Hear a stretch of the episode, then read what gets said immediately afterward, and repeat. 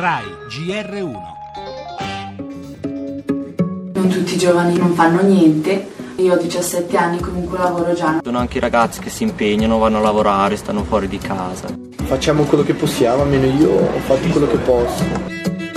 Sono una madre dei tre figli, allo stesso tempo poter lavorare in un progetto di innovazione è una cosa che dà molta soddisfazione.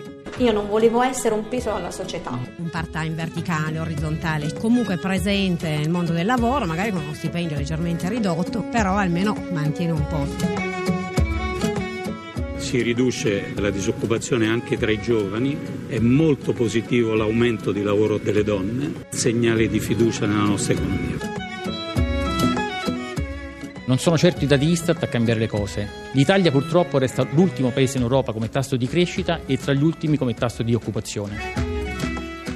La fotografia dell'Istat sulla disoccupazione nel mese di giugno è stavolta meno buia del solito. Qualche luce si intravede per i giovani e le donne. Proprio tra loro finalmente crescono gli occupati. Governo soddisfatto, ma le ombre restano, lo sottolineano le opposizioni. In Europa siamo ancora in coda. Peggio di noi solo Grecia e Spagna.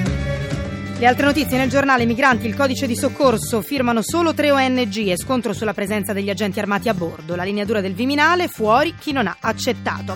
Il duello Fincantieri Est-Ex, in giornata l'atteso vertice tra i ministri italiani Padoan, Calenda e quello dell'economia francese ed è proprio Le Maire in un'intervista a rilanciare all'Italia offriamo la guida dei nostri cantieri. La vicenda Attacchi in Campidoglio, nominato Paolo Simioni nuovo amministratore delegato, ma nel movimento restano le tensioni per gli esteri, il caos nello staff di Trump, il presidente dopo appena 11 giorni dalla nomina licenzia il capo della comunicazione Scaramucci e torneremo anche sull'Italia rovente. Nelle prossime ore la situazione non migliorerà.